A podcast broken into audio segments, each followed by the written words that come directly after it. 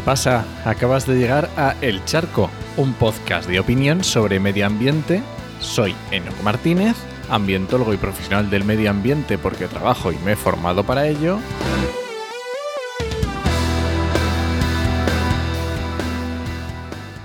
Y hoy voy a opinar sobre el negacionismo. sí, vamos a ver, negacionismo, pero voy a, voy a sentar las bases de, de lo que quiero hablar realmente, ¿vale? Vamos, entonces, lo primero. Vamos a ver.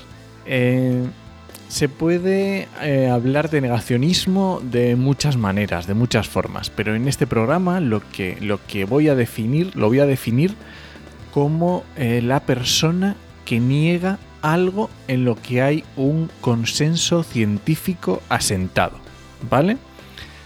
Por supuesto, dudar es muy legítimo, ayuda muchísimo a avanzar plantear dudas, pero plantear dudas razonables. Dudar de lo que ya se ha resuelto, la mayoría de las veces lo único que consigue es lastrar el avance. Lo segundo, me aburre muchísimo este tipo de negacionismo. Es muy aburrido tener que explicar algo cientos de veces demostrando a alguien que no está dispuesto para nada a cambiar de opinión. Es muy difícil.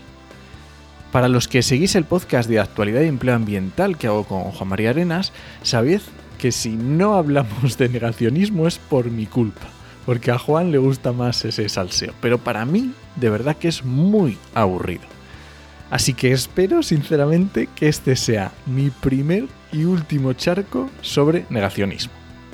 Así que nada, partiendo de aquí, no quiero hablar de negacionismo del cambio climático. No quiero hablar del negacionismo, digamos, del terraplanismo. Ni nada en concreto, ¿vale? Quiero hablar de la actitud. ¿Qué actitud? Pues esa actitud que solo busca preguntar sin interesarle la respuesta la pregunta se vuelve un objetivo en sí mismo. No, no, no hay nada más allá. Bueno, sí, pero no es la respuesta.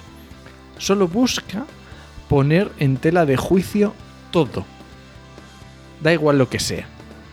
No confía en nadie y ese tipo de negacionista piensa que el universo está conspirando contra ellos. Y muchas veces sucede que invierten la carga de la prueba con el típico eh, la NASA habla de esto, infórmate. O no sé quién habla de esto, o busca en Google. Vamos a ver.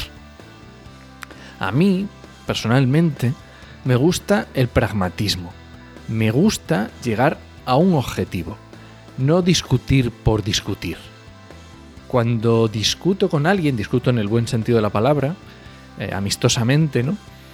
Cuando discuto amistosamente con alguien que me da argumentos, que, que, veo que sus razones son válidas, me gusta, eh, aunque sea un cabezón, me gusta darme la oportunidad de estar equivocado.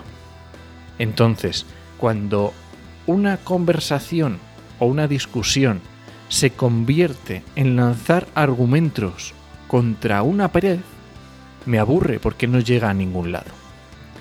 El problema es que cuando alguien pregunta, cuando alguien hace una pregunta legítima, no sabe si es porque busca una respuesta o simplemente está buscando sembrar ese negacionismo.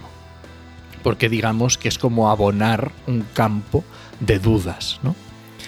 Y además tenemos otro problema asociado, y es el público que asiste a esa, discusión. No hablo de televisión o radio, que ahí ya, vamos, ni me planteo entrar en debate en esos términos y con, con, esas audiencias, porque realmente es, bueno, una locura. Pero en redes sociales siempre hay alguien que está viendo la discusión o la conversación que tú estás teniendo. Y a veces es muy difícil que un espectador perciba el verdadero problema de continuar dando argumentos ante una pregunta de este, este este ejemplo de negacionista. Es muy complicado para alguien que lo está viendo desde fuera y que no sabe nada del tema darse cuenta de lo que está ocurriendo o tiene que estar sobre aviso. Entonces, como no me gusta absolutamente nada, en las notas te voy a dejar algunos ejemplos de artículos que suelo enlazar eh, antes de abandonar completamente algún tipo, alguna de estas discusiones. Realmente para mí esto es muy frustrante.